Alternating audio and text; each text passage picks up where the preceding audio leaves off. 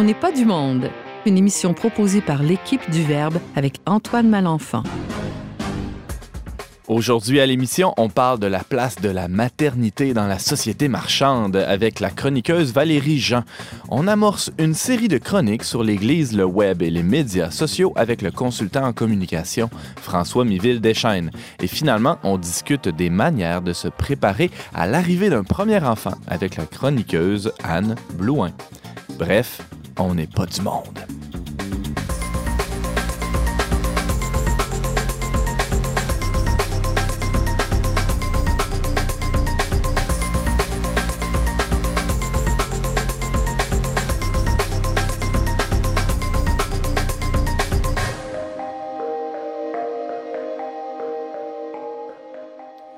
Bonjour à tous, chers auditeurs, et bienvenue à votre magazine culturel catholique. Ici votre animateur Antoine Malenfant, rédacteur en chef du magazine Le Verbe, qui vous accompagnera pendant la prochaine heure.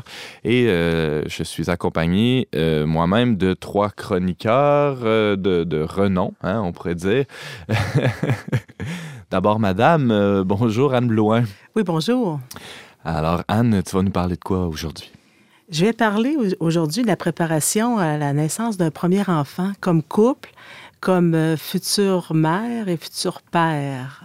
Et, je vais m'attarder. distinction entre les deux, là. Oui, oui. Je vais m'attarder aussi sur le rôle euh, du père parce que, pas qu'il est oublié, mais souvent, c'est la mère qui annonce euh, la naissance, qui l'annonce qu'elle est enceinte. Alors, on, aimerait mettre le père en lumière. Pas juste un accessoire dans toute cette histoire. Euh, on a aussi euh, François Miville-Deschênes avec nous. Bonjour. Bonjour. Je rigole parce que ma chaise vient de descendre d'un cran pendant que je, présentais François. Ce qui te met à ma hauteur. ben oui, c'est ça. Euh, je m'incline plutôt devant tant de sagesse. Tu vas nous parler de quoi, François? Je vais faire une recension, comme tu mentionnais, début d'une série de chroniques que je veux initier. ça commence par un livre qui va être incontournable, recension du livre de Guy Marchessault, Le Web, défi à Église chrétienne. Oh! On a très hâte de t'entendre là-dessus. On a aussi euh, James Langlois autour de la table. Salut, James. Salut, Antoine. Moi, je ne vous parlerai de rien. Tu vas nous parler de rien, mais tu vas intervenir quand même parce que tu as tout le temps des questions pertinentes. Je vais essayer. Des interventions. Euh. En tout cas, déjà, euh, ce dont on veut parler, ça, me, ça me concerne. Fait que, Comment ça, ça te concerne? As-tu quelque chose à nous annoncer? Oui, ben tu sais déjà, on j'attends un bébé ma femme et moi, on attend un bébé. Ah je suis pas tout seul là-dedans. Non, non, c'est ça. C'est ce qui a inspiré la chronique. Ah oui, en plus. bon, ben alors, euh, j'espère que tu vas sortir ton stylo et prendre quelques notes, James. Et on a aussi Valérie Jean qui est, qui est avec nous aujourd'hui pour nous parler de la place de la maternité dans la société marchande.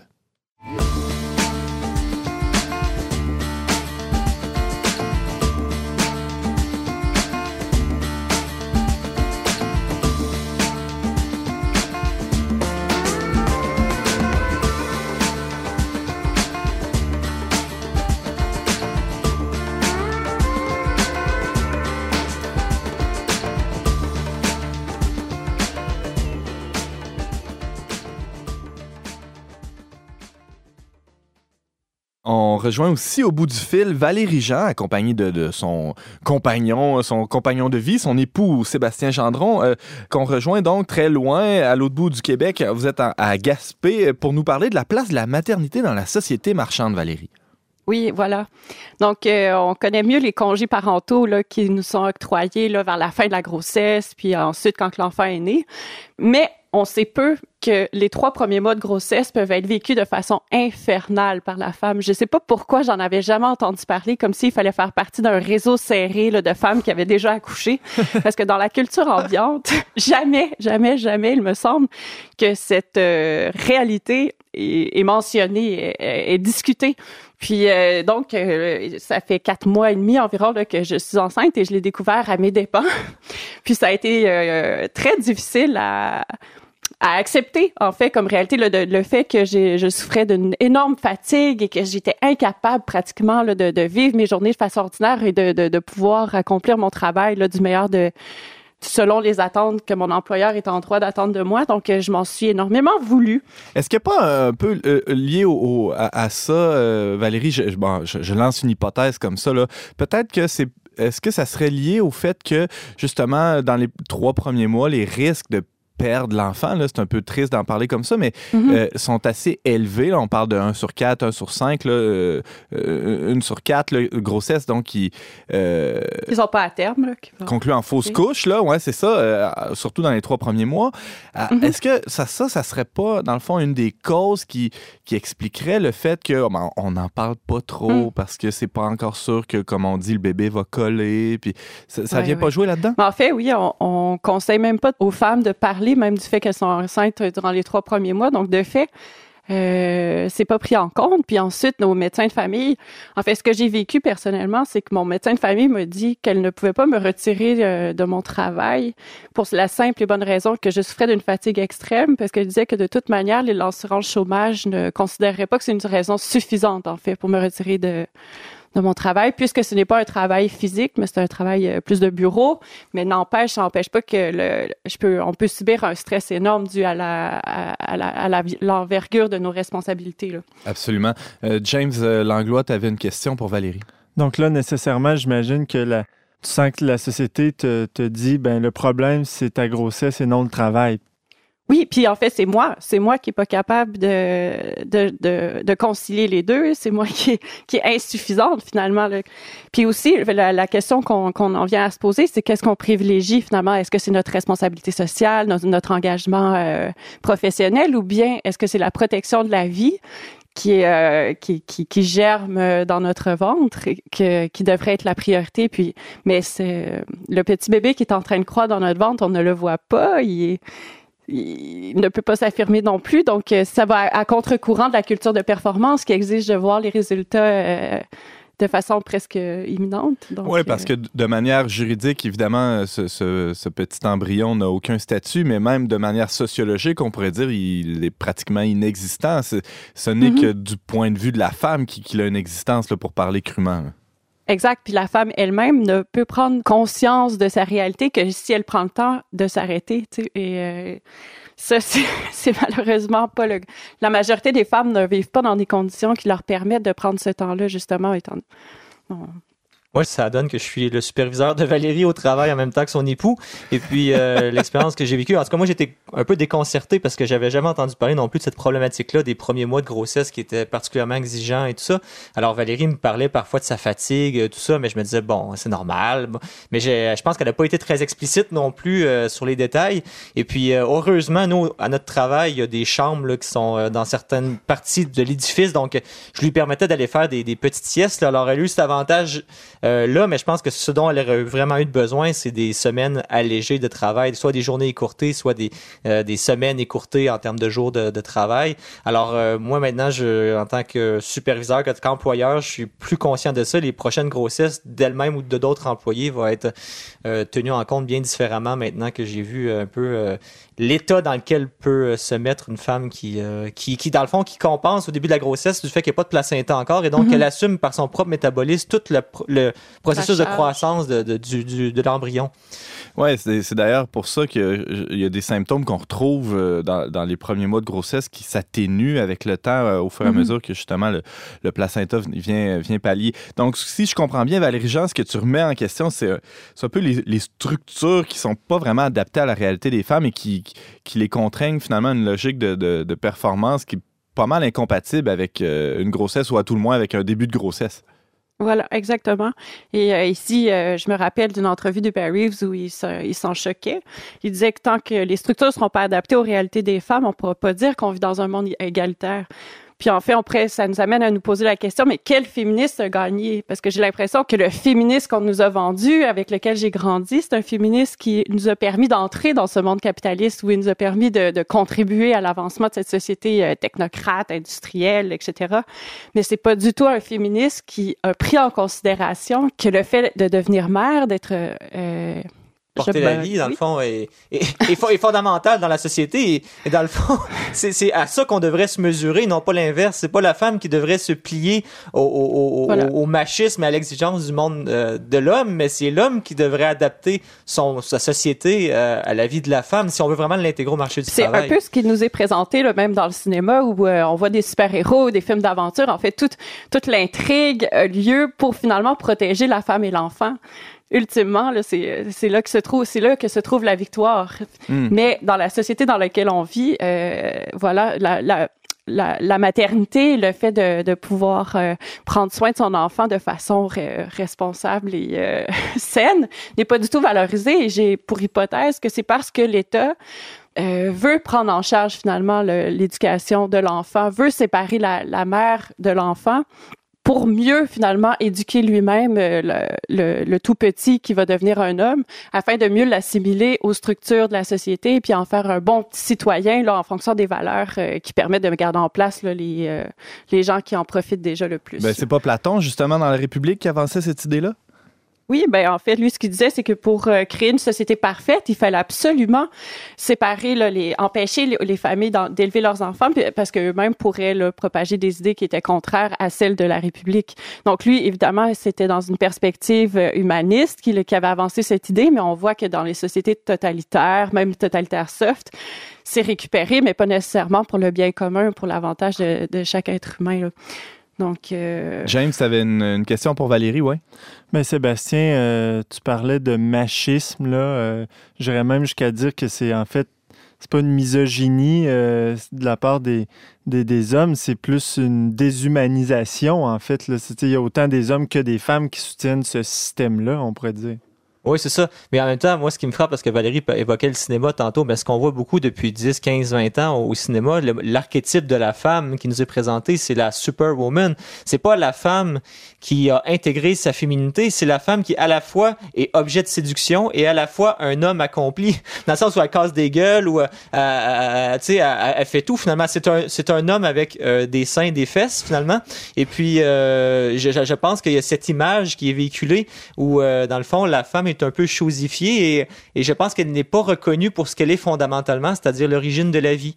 Et euh, je crois que, comme disait Valérie tantôt, le féminisme, en tout cas un des combats du féminisme devrait être justement de d'humaniser, comme tu dis, euh, James, euh, ces, euh, ces, structures sociétales pour euh, que, dans le fond, le petit à naître qui n'a encore pas de droit, pas de statut, ait quand même sa place et une protection et toute la liberté dont il a besoin pour grandir et, et se développer.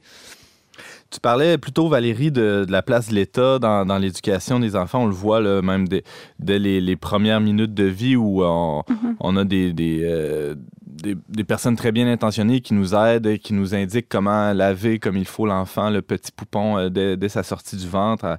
Bon, et là, ça, ça, va continuer comme ça pendant plusieurs mois, sinon plusieurs années, où il y a parfois un soutien, mais des fois aussi une ingérence. Euh, bon, il y a toute une gradation. Là. comment tu vois ça?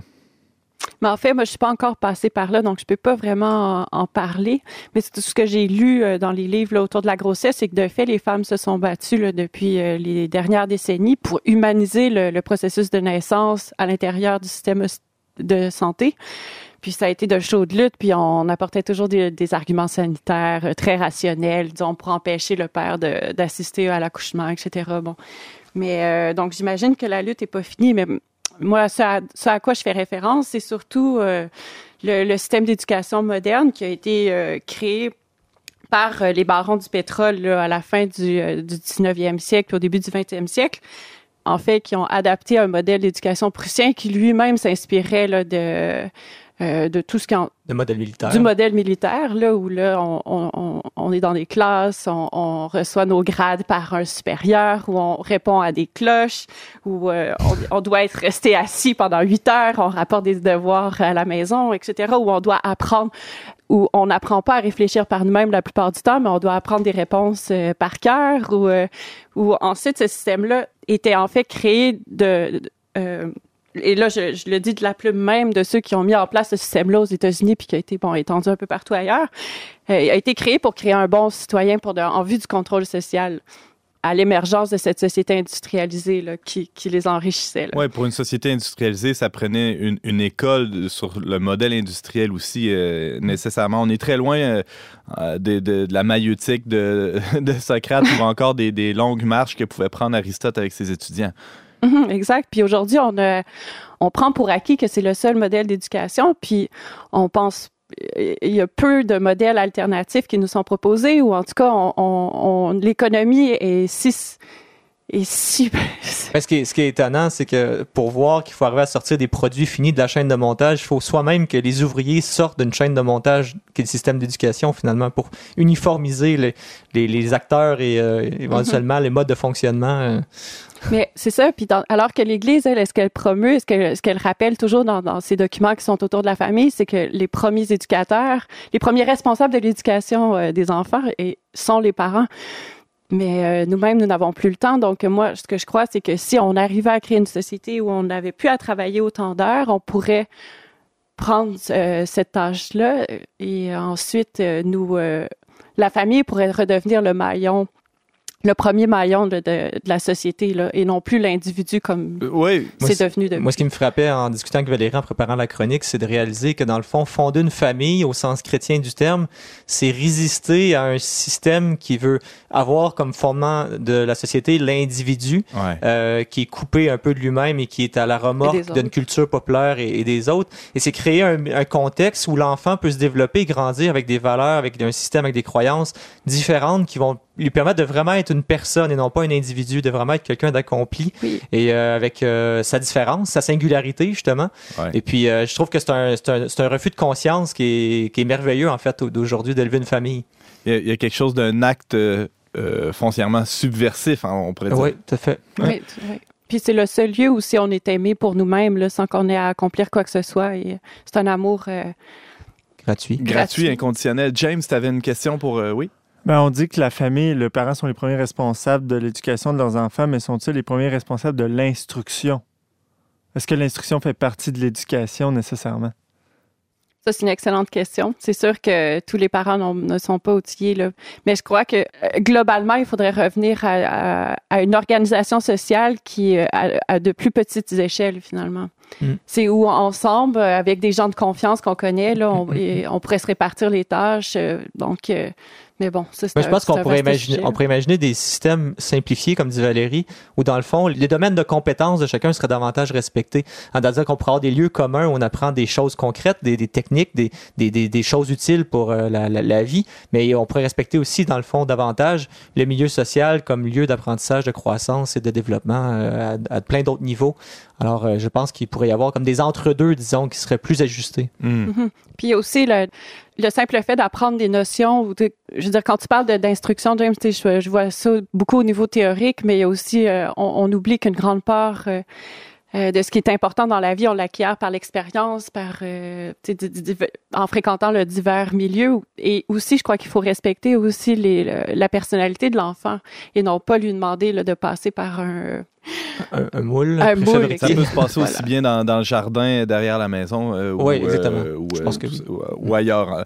Alors, euh, Valérie et Sébastien, vous nous parliez de la place de la maternité, plus, plus globalement aussi de, la vie familiale là, dans notre société marchande. Rappelons que vous attendez un poupon, hein, on vous félicite, et que vous travaillez pour la pastorale familiale à Gaspé. Merci beaucoup d'avoir été avec nous.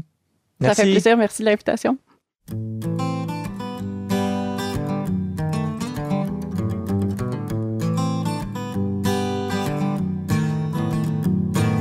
Confession sounds like a brag. Yes, your eyes give away your pride. And I can feel the rising tide of self loathing that underlies all your sympathetic smiles and all your shallow lies. It's too late to disguise or hide. And you who makes a virtue of your vices, don't give me that knowing look. I'm not your friend you understand?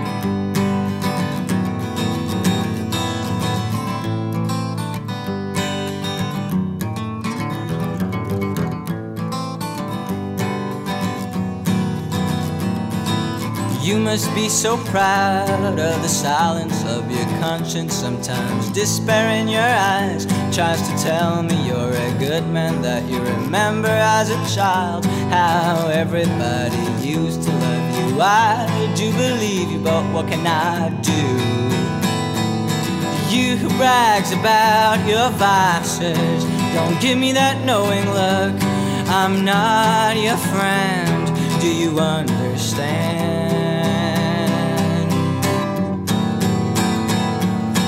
you who makes a virtue of your vices. Don't give me that knowing look. I'm not your friend. Understand? Yeah, you who makes a virtue of your vices. Don't give me that knowing look. I'm not your friend.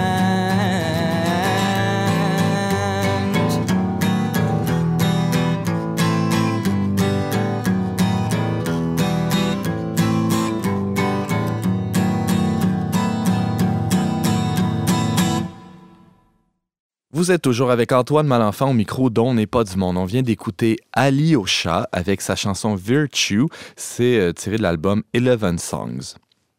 C'est une vérité de la palisse. L'Église du 21e siècle ne peut pas passer à côté des moyens modernes de communication. On n'a qu'à penser au site Internet du Vatican qui a été complètement renouvelé euh, dernièrement. Tout, en fait, tout le service des communications du, Vatican a été a, vécu, on pourrait dire, une cure de, jouvence, de jeunesse euh, ces derniers temps.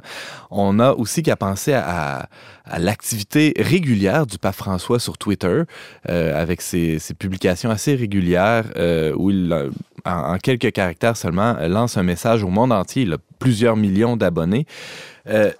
François Miville Deschênes, toi qui es spécialiste en communication et plus particulièrement en, communication ecclésiale, on pourrait dire, euh, tu as lu pour nous le livre Le Web, défi des églises chrétiennes de Guy Marchessault, qui est professeur émérite à l'Université Saint-Paul. Alors, euh, je commencerai avec une question un peu malcommode. Là. Pourquoi ramener à l'avant-plan un livre sorti déjà en 2016? C'est presque l'Antiquité, ça, 2016, quand on parle de web, non? Quand on parle de web, oui. Quand on parle de web et l'Église, non. Pas oh, tout à fait. Et euh, il fallait, fallait, bien commencer euh, quelque part, n'est-ce pas? Alors, d'un point de vue Église euh, québécoise catholique, c'est le premier. C'est le premier qui est sorti. Et c'est un ouvrage assez ambitieux. Pourquoi ambitieux? ben c'est une recension, c'est une. Ben, je, je, vous fais le, le, un petit résumé de la nature du, euh, du livre. Oui, vas-y. Euh, ce que Guy Marchessault, effectivement, qui était euh, professeur émérite, je tiens à dire aussi qu'il était un ancien collègue. Hein. J'ai enseigné comme chargé de cours, dont un cours sur les médias sociaux à l'Université Saint-Paul pendant qu'il était professeur. On a échangé de nombreuses fois. Donc, la critique que je vais faire, parce que des fois, je vais dire des petites choses que moi, j'aurais pas dit de la même façon que lui. Euh, je voudrais que ça soit pris de bonne foi, parce qu'il risque de nous écouter, Guy, ou des gens qui, le connaissent. Alors, euh, oh, voilà, c'est ça. Euh, alors, c'est un livre assez épais qui a beaucoup, beaucoup de contenu, qui est très dense et qui va au-delà de, de, la stricte information, c'est-à-dire la question de l'information, le web et les médias sociaux comme outils d'information comme Twitter sur le pape, le pape sur Twitter, euh, comme Justin Trudeau d'ailleurs et Donald Trump, euh, pour aller voir est-ce qu'on peut faire de la pastorale, est-ce qu'on hmm. peut évangéliser? Et même est-ce qu'on peut faire de la liturgie euh, sur le web?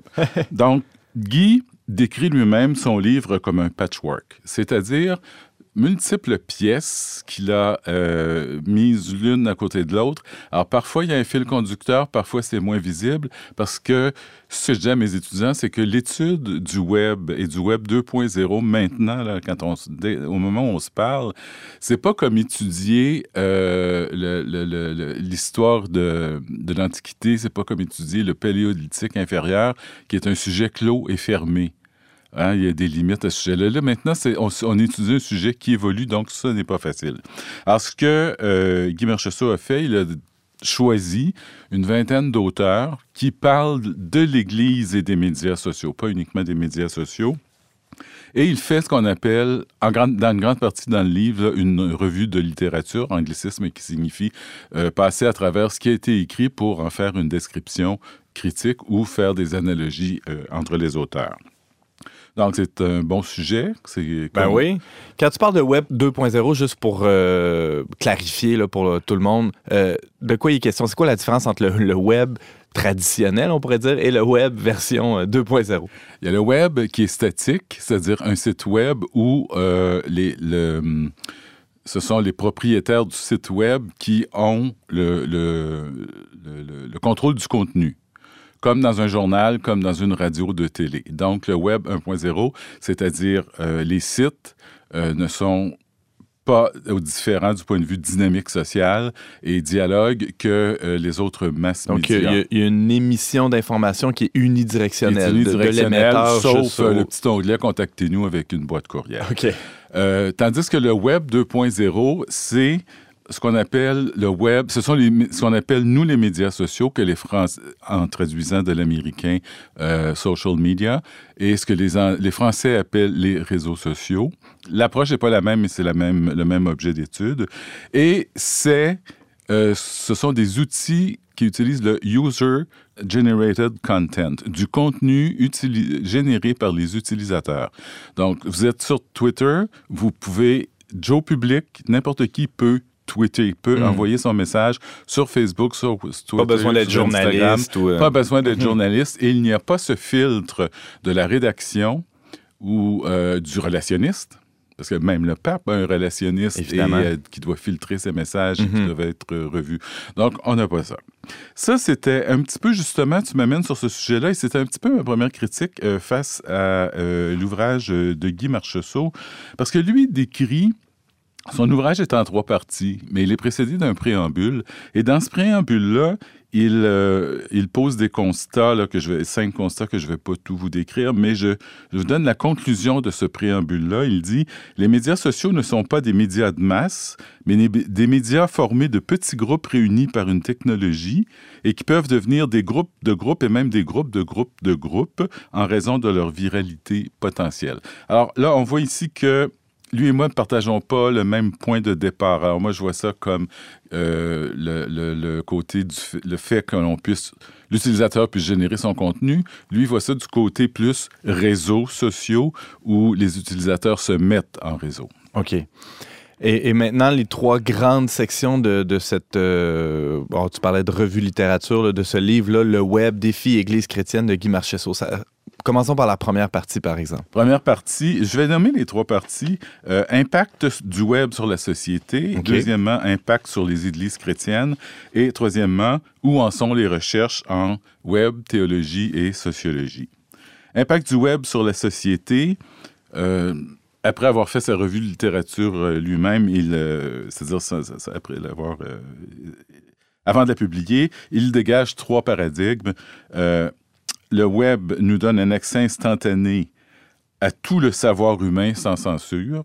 Là, c'est difficile de savoir si ce sont ces mots ou c'est le résultat de sa revue de littérature, justement, tout ce que ces auteurs ont dit. Euh, le web est un lieu de prise de parole pour lequel on a une liberté, le citoyen a une liberté d'action. Et troisièmement, il y a une interaction constante entre les individus qui participent. Alors, toute sa revue de littérature s'axe autour de ces trois euh, paradigmes-là. Euh, et il en dégage des questions fort intéressantes à côté desquelles on ne peut pas passer si on s'intéresse au phénomène. Donc, se pose des questions sur l'authenticité des relations. Alors, les relations est-elle aussi authentique lorsqu'elle se fait à distance? Donc, La co- médiatisé hein, avec cet intermédiaire-là. qui est- Médiatisé ouais. dans le sens Mhm. d'un intermédiaire, effectivement, d'un médium. Euh, la cohabitation du réel et du virtuel. Le danger de la désincarnation, Mhm. etc., etc.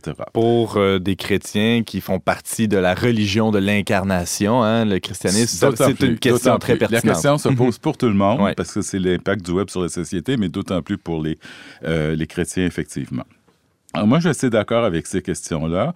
Les paradigmes, je suis plus ou moins d'accord. Je suis pas sûr que ça donne accès à tout le monde, euh, à tout euh, le contenu du savoir humain. Je pense que ça donne surtout accès aux opinions de tout le monde et pas nécessairement de tout le monde, hein, parce que euh, c'est démontré statistiquement. euh, Il y a peut-être plein, plein, plein de gens, des milliards de gens qui sont inscrits à Facebook ou à un, autre réseau social, mais ce n'est pas le même nombre, il y a beaucoup moins de gens qui l'utilisent. Alors, euh, il y a peut-être 20% des gens qui ont un compte Twitter qui utilisent leur compte Oui, Twitter. puis ça me fait penser aussi à- avec l'invention de l'imprimerie. On, on avait dit enfin tout ce qui se fait va pouvoir être euh, diffusé euh, à un plus grand Oui. public. Ben, c'est pas vrai que toutes les réflexions, toutes les philosophies, tout, euh, on, on se sont retrouvés subitement dans les mains de tout le monde. Ça prenait des éditeurs. En fait, il y avait encore des intermédiaires. Même chose Ah. pour le web. Euh, c'est pas vrai que tout ce qui se publie, par exemple, sur papier, se retrouve aussi sur le web. Mais la, la- la nouveauté, le nouveau paradigme, mais aussi le danger, c'est que maintenant, on a les algorithmes. Hmm. Et ce qui fait que l'on peut ne pas voir ces, ces publications, ces, euh, tout ce que l'on met sur le web apparaître parce que l'algorithme peut faire qu'il passe euh, en dernier. François Miville-Deschaines, euh, maintenant, la partie qui nous intéresse peut-être le plus hautement, c'est l'impact de, euh, sur, sur les, l'Église. Euh, les églises chrétiennes. Ben oui, c'est Alors, ça. il poursuit donc sa revue de littérature et met en relief certaines questions. Donc, pour lui, une question importante, c'est l'autorité religieuse, qui, et là, je suis plus ou moins d'accord aussi, qui serait mise, remise en question à cause des médias sociaux. C'est-à-dire que, et il préconise le fait que l'on doive maintenant euh, proposer plutôt qu'imposer lorsqu'on fait de la pastorale, l'annonce de la bonne nouvelle. Chose que je trouve pas qui soit reliée aux médias sociaux particulièrement. Je pense que c'était une approche pastorale déjà euh, là et que l'autorité religieuse n'a pas commencé avec les gens et les médias sociaux, a plutôt commencé avec ma génération dans les années 70. Bon. Euh, il se pose des questions fort pertinentes sur la communauté de foi en ligne. Quel avenir ça a? Et au plus loin sur la nature d'une communauté. Alors, est-ce qu'une communauté, pour être une vraie communauté, on a besoin du ici maintenant? Donc, devons-nous être tous ensemble à la même messe, donc le même lieu en même temps pour que ça ait une valeur? Est-ce qu'on peut braquer une caméra web sur euh, le Saint-Sacrement et que les, tout le monde dans dans le monde Mm. euh, adore en même temps. Alors, tout ce genre de choses-là. Et sommes-nous, et, et quels sont les liens entre les gens qui regardent? Alors, sommes-nous une vraie communauté? Selon lui, communauté virtuelle est une communauté réelle, mais il pose quand même le problème de, cette, euh, de sa validité. Euh, ça pose des questions théologiques aussi sur les sacrements, euh, et qui s'était posé, on doit dire, avec l'invention du téléphone. Alors, est-ce qu'on peut se confesser par Skype? et, et tout ça, est-ce que ça équivaut à une présence réelle et physique? Donc, et c'était la question de la désincarnation de tantôt. Est-ce que la corporalité, ça nous pose cette question-là dans notre foi, non pas dans notre foi, mais dans la religion, la façon de pratiquer, de vivre notre foi. Ai-je besoin est-ce qu'on a besoin d'être nous tous ensemble? Alors là où vous serez deux à prier, à mon... bon, c'est ça là, qui, qui est tout mis en question et qui est intéressant. Alors comme il dit, par exemple, il apporte beaucoup plus de questions que de réponses parce qu'il ne peut pas, c'est pas quelque chose qu'on peut, euh, auquel on peut trouver des réponses euh, comme Ouais, ça. parce que le Christ n'a pas dit là où vous serez deux ou trois Non, sur le ça. même groupe Facebook, je serai là au milieu de vous. Non, c'est pas ça.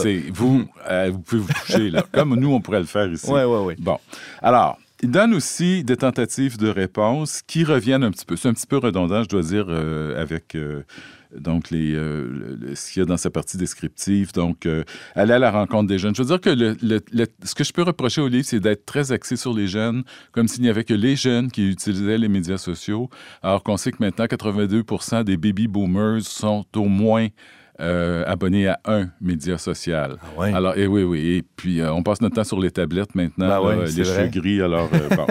Euh, James, rapidement, oui. oui. Ah même, je pense à, à Twitter, qui est. euh, je veux dire, il n'y a pas grand monde qui utilise Twitter à moins d'être journaliste ou un média ou quelque chose comme ça. Je veux dire, Twitter, c'est réservé à, comme je l'ai dit, aux, aux médias officiels, aux journalistes. Il n'y a pas personne presque de manière individuelle qui utilise Twitter pour le fun. tu sais.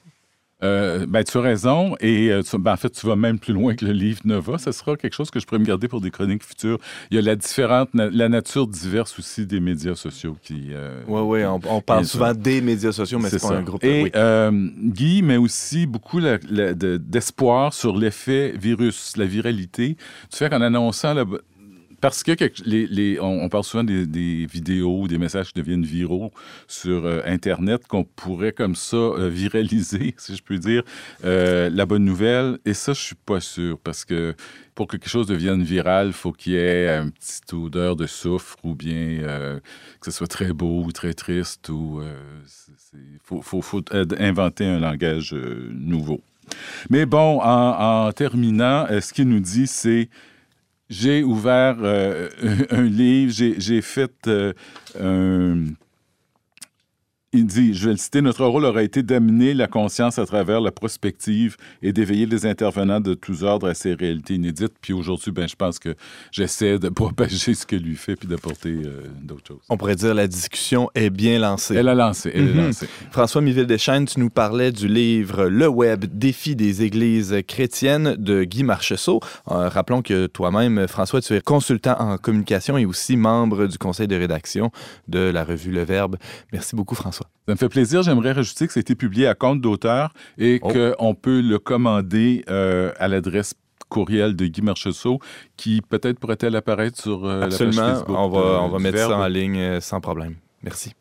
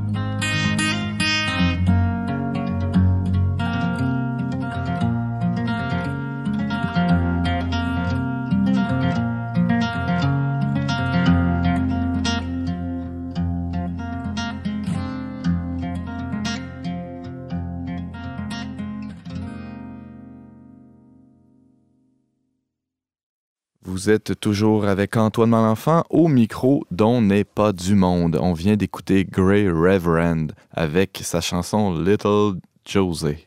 C'est tiré de son album A Hero's Lie. L'attente d'un nouvel enfant est un événement heureux, en tout cas euh, assez souvent, mais qui peut être assez stressant aussi, hein, surtout si ben, c'est le premier. Euh, on ne naît pas, en fait, avec un mode d'emploi euh, accroché après le cordon ombilical. Hein. alors, comment devenir parent, ça s'apprend bien souvent à tâtons. on avance les yeux fermés dans le noir en, en, faisant un petit pas à la fois. Anne Blouin, est-ce qu'il y a moyen de s'y préparer à cet événement qui bouleverse la vie? Oui, il faut d'abord accepter que c'est une période, c'est ça qui peut être euh, excitante, mais angoissante à la fois, parce qu'on partage des émotions comme la joie et, la peur. Euh, l'adaptation aussi au changement, parce que rapidement, les changements physiques euh, paraissent, les changements psychologiques aussi. Puis la peur de l'inconnu qui est ressentie dans le couple, ça, apporte beaucoup de questionnements. Alors, euh, comme tu disais, on n'est pas avec un bon emploi pour être parent. Par contre, il y, a, des bons livres à lire. Il y a aussi, euh, moi, mes références, j'ai trouvé ça très, très bien aussi, qui seront indiquées aussi sur, sur le site. Euh, le premier enfant, c'est une joie, mais c'est un grand défi aussi parce que c'est, d'après moi, c'est le plus beau geste d'amour qu'on peut, qu'on peut accomplir euh, sur la Terre. Mais on a tout à découvrir. Alors, souvent, des fois, les personnes qui ont, sont à leur deuxième ou troisième enfant vont minimiser un peu les, craintes qu'on peut avoir euh, comme, euh, comme premier parent. Et c'est bien de verbaliser quelles sont nos peurs, quelles sont nos, nos attentes aussi, et en couple je pense que préparer aussi la venue d'un premier enfant, c'est d'abord communiquer beaucoup en couple. C'est ce que permettent, entre autres, les, cours de préparation euh, à la naissance qui, donnent cette opportunité-là aux parents de, discuter ouvertement de leurs attentes, leurs appréhensions. Oui, les cours prénataux sont, sont pas obligatoires, mais je pense sont fortement recommandés parce que justement, ça répond à, plusieurs euh, questions. Les endroits aussi euh, où ça peut se donner, c'est dans les CLSC de, de, vos régions. Je sais aussi que ça peut se donner en ligne, les gens qui n'ont pas le temps d'assister. Euh, aussi, c'est parce qu'on parle de, de, la grossesse, on parle de l'accouchement, on parle de l'allaitement aussi. Euh, quel type d'accouchement on veut avoir aussi? Est-ce que ça va être avec un médecin de famille, un gynécologue? Bon, je crois même que ça peut être dans, avec des sages-femmes. Mm-hmm. Alors, ça permet de, de faire des choix plus éclairés. Tu parlais des, des, lieux où ça se trouve. Là. Je sais qu'il y a aussi les, les regroupements d'accompagnantes à la naissance qui offrent des cours prénataux. Et évidemment, on parlait des maisons de naissance, les sages-femmes. James, tu avais une question. Bien, effectivement, Anne, tu dis on peut faire des choix. Ça nous permet de faire des choix plus éclairés, mais c'est une réalité en même temps qui est assez récente dans, selon notre contexte historique, parce qu'il me semble que si on, on revenait peut-être 100 ans en arrière, les gens euh, répétaient de manière assez traditionnelle ou automatique ce qui, ce qui se voyait, ce qui se vivait en famille, comment un enfant arrivait, comment on élevait un enfant, alors qu'aujourd'hui, on a toutes sortes de visions pédagogiques, toutes sortes de thèses sur comment on devrait élever des enfants, comment on devrait leur apprendre à, justement juste l'hygiène, comment quoi leur faire manger. Donc ça, je dirais que ça multiplie là, euh, de manière exponentielle les questionnements qu'on peut avoir. Oui, c'est vrai, c'est vrai. Il y en a peut-être un peu trop maintenant parce que nos, nos, grands-mères, nos arrière-grands-mères ont appris, euh, autrement dit, sur, le tas et puis euh, ça n'a pas fait des moins, moins bonnes mères pour autant et servait aussi de leur gros bon sens aussi. Euh, souvent, il y avait des petits bébés euh, prématurés, puis ils savaient quoi faire avec ces petits bébés. Moi, ma grand-mère a eu des jumeaux euh, prématurés, puis elle a dit J'ai eu assez de misère à les avoir, je vais, les, rendre à terme, puis ils vont, grandir, ils vont, ils vont bien se développer, et c'est ce qui est arrivé. Alors, il faut faire attention, oui, James, tu as raison, pour pas se perdre non plus dans trop d'informations. Qu'est-ce qu'on peut préparer avant l'arrivée du bébé, concrètement? OK. Bon, il y a une démarche administrative. À la fin du premier euh, trimestre de grossesse, euh, se mettent en règle les, mères qui travaillent avec la sécurité de revenus et l'assurance emploi. Bon, prévoir le lieu et la manière d'accoucher aussi, comme je disais un petit peu tout à l'heure. Mhm. Prendre soin de votre corps parce que souvent, euh, les, maux de cœur commencent assez tôt. Alors, pour prévenir ça, peut-être pas nécessaire toujours de prendre de médicaments non plus, mhm. aller plus vers les méthodes naturelles. Euh, être attentif aussi euh, au moment de fatigue. Alors peut-être qu'à ce moment-là, le, futur père peut être plus attentif, euh, donner un coup de main à la maison pour aider justement celle qui porte l'enfant. Se procurer des vêtements adaptés aussi, pas attendre trop longtemps. des fois, ça peut être des amis aussi qui, qui veulent en prêter. ça, c'est toujours bien accepté. Préparer la chambre de bébé, ne pas attendre d'être trop rendu loin dans la grossesse pour préparer la chambre de bébé. Et ça, souvent, le père, euh, ça peut lui revenir aussi de ben, préparer la chambre, meubler, euh, ça prend, on sait que ça prend une table à langer, ça va prendre un berceau. Ça, alors, parce qu'à à 38 semaines de grossesse, là, surtout s'il fait chaud l'été, ça, ça, peut être moins agréable de, forcer à, monter les meubles, par Exactement. exemple. Pensez aussi qu'il faut peut-être modifier la salle de bain ou la cuisine pour éventuellement euh, avoir une chaise haute. Pensez aussi à un petit banc pour euh, ramener l'enfant de, de l'hôpital. Alors, il faut s'y prendre d'avance. Euh, quand on s'y prend d'avance, on n'est pas à la dernière minute, eh bien, c'est moins stressant. Euh, on prépare l'arrivée de bébé pendant qu'on n'est pas trop fatigué. Peut-être aussi cuisiner puis faire congeler des plats d'avance aussi, parce que ça, ça tente peut-être pas à la mère de, cuisiner quand, elle arrive avec, son, nouveau-né. Accepter l'offre des amis aussi. Des hmm. fois, les, mères sont intéressées à aider, les sœurs. Euh, parce que euh, l'arrivée d'un bébé, là, ça demande de l'organisation, puis c'est un très gros changement dans une vie. Alors, je pense qu'il faut demeurer réaliste par rapport à ça. Euh, tu parlais un peu plus tôt du rôle euh, du papa, là, spécialement dans la préparation de la chambre, mais ça, ça va bien au-delà de ça. Qu'est-ce que qu'est-ce que tu as lu là-dessus? Bon, on sait que c'est la mère qui porte l'enfant, alors la mère sent son enfant bouger, tandis que L'homme, lui, euh, c'est moins facile à intégrer. il, doit attendre souvent que le bébé arrive pour, euh, pour se sentir père. Mais pendant la grossesse, bien, c'est important qu'il euh, qu'il sente l'enfant quand l'enfant bouge, mettre ses mains sur le ventre de la mère, parler à l'enfant. Moi, je crois fortement à ça, que le bébé reconnaîtra la, la voix du père. Ce sera une voix familière pour l'enfant. S'investir auprès de la maman, c'est une manière aussi d'aider à la femme être présent au rendez-vous aussi, se sentir impliqué quand il y a des, rendez-vous médicaux autant que possible, assister au rendez-vous. James? Oui, c'est drôle que tu parles de ça parce que justement, ce matin, euh, ma femme et moi, on avait un rendez-vous de suivi de grossesse, puis j'avais l'impression que je me disais, qu'est-ce que j'ai à faire, moi? Parce qu'au au fond, on arrive, puis là, il s'adresse à la femme. Oui, c'est vrai. Il parle à elle, c'est elle qui fait les examens, tu ton bébé, puis moi, je suis assis là, tout ce que je fais, c'est suivre puis écouter, mais je, me dis tout le temps, voyons, c'est quoi que j'ai à faire ici? Peut-être tu peux poser une question à ce moment-là si tu as des, inquiétudes. Oui, bien c'est ça, des fois, ça, m'arrive, mais il reste qu'on dirait que spontanément, c'est vrai, hein, vrai, spontanément. les intervenants vont faire affaire avec la femme, comme évidemment, ça concerne beaucoup plus elle à cette étape-ci. François, oui. Ben, ça te rappelle des souvenirs? Ben oui, parce que euh, comme moi, je suis moins timide et réservé que mon épouse, c'est moi qui posais les questions en disant Bon, bon ben là, si on résume, alors ça veut dire ça, ça, ça, oui, puis bon, puis à quoi on peut s'attendre? Donc, tu te sentais pas euh, inutile dans ce processus-là, non? Bien, aux cours prénataux, justement, euh, probablement, James, que si vous suivez les cours prénataux, tu vas te sentir vraiment plus euh, impliqué aussi, parce que là, les, les, pères sont là. Hein, Alors, euh, je crois que ce sera peut-être une bonne chose si, vous y avez pensé je ne veux pas partir de querelle ici autour de la table, mais pour avoir vécu à la fois un suivi médicalisé ou en, milieu hospitalier et un suivi de grossesse en maison de naissance, je peux dire que le je me suis senti beaucoup plus impliqué. Euh, on m'adressait la parole, disons, minimalement, euh, dans les maisons de naissance, alors que dans le milieu médical.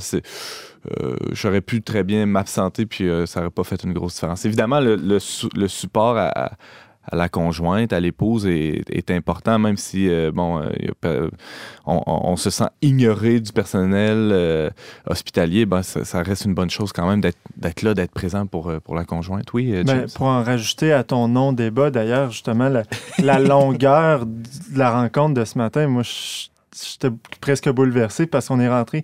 Bing bang, euh, ça s'est déroulé 12 euh, minutes, euh, compté chrono, on était sorti de là, puis c'était comme si, ouh, c'est. Alors qu'on parle d'une heure là, dans. Là, c'est peut-être le phénomène, justement, des médecins là, qui sont surchargés. Et alors là, à ce moment-là, ça, ça se reflète aussi, même dans ces moments-là, qui devraient prendre plus le temps.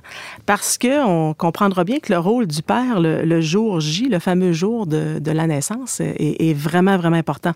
Parce que c'est c'est un moment clé pour le, papa, son rôle euh, de soutien, soulager la mère, aider euh, à surmonter la douleur, faire des massages. Et ensuite, lorsque l'enfant naît, il peut couper le cordon, il peut déposer le, bébé sur sa mère si la mère veut allaiter. Et euh, pas trop retarder à prendre son bébé lui aussi, le père. on appelle ça le phénomène peau sur peau c'est important que le bébé sente la chaleur du père parce que euh, il deviendra beaucoup plus familier rapidement avec euh, son enfant. Je crois aussi que la mère, euh, c'est important qu'elle donne la place Hmm. au père aussi. Euh, des fois, on rencontre des phénomènes, la mère devient possessive un petit peu de son enfant. Euh, bon, c'est probablement normal, mais laisser le père faire à sa façon les choses, qui développe des activités seul avec son enfant, euh, ça, aide aussi à créer des liens rapidement. Je veux dire, dans, même dans les périodes d'allaitement, on sait que des fois la mère a besoin de dormir. Ben là, c'est là, c'est là où le père va s'occuper du bébé nécessairement aussi. Donc, c'est des beaux moments déjà tôt. Oui, parce que souvent on peut dire, ben moi, je, ne peux pas rien faire. Elle, elle allait. Euh, non, tu peux aller porter le bébé. Euh, mm. Tu peux changer la couche. Tu peux faire faire le l'euro au bébé aussi. Euh, alors, c'est, ça a l'air simple, mais c'est important. François? Moi, mon petit conseil, ce serait aussi de dire.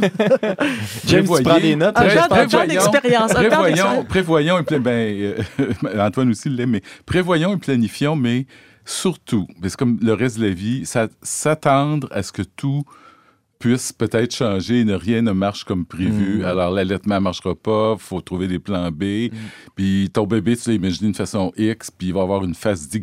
Puis c'est une adaptation constante et il faut que ça, ce se soit... faire confiance. Ça, pour se préparer, il faut se préparer mentalement à un changement constant et il va durer toute la vie. À se laisser déstabiliser finalement. C'est pas une mauvaise chose de se faire un plan puis de, prévoir certains trucs, mais, mais de ne pas virer fou si ça se, ça se passe pas comme on souhaitait. Oui, parce, Que, parce que chaque bébé est unique. Euh, Antoine, tu dois, tu dois en savoir quelque chose. Alors, euh, c'est important euh, d'observer puis de découvrir son bébé aussi. L'observer beaucoup, euh, c'est important, prendre le temps, ça, ça enlève l'anxiété aussi. On prend le temps de le regarder. Euh, c'est pas parce qu'il pleure que ça y est, il est très, très malade. C'est sa manière de s'exprimer. Alors, c'est, je pense que se préparer pour euh, l'arrivée d'un, nouvel enfant, ça, ça, demande beaucoup d'amour dans le couple, euh, beaucoup d'amour aussi pour, pour son bébé. C'est, la base de, de, la vie.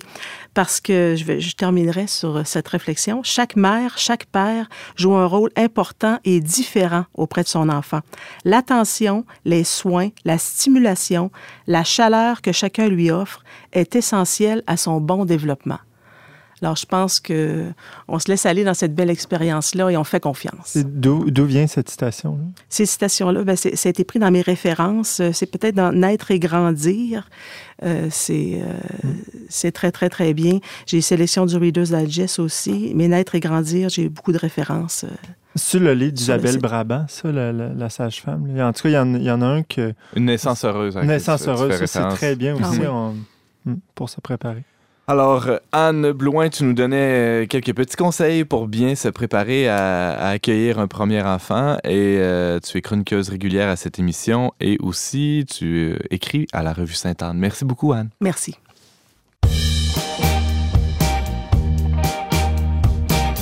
Voilà qu'on pleure autour d'une croix, qu'on jette des fleurs,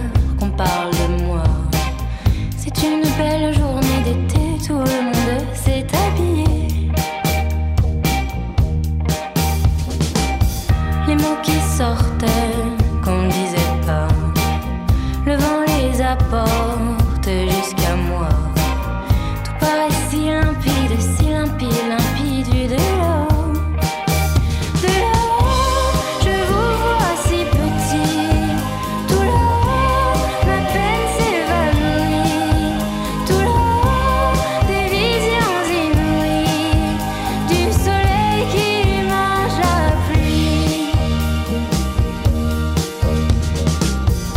eyes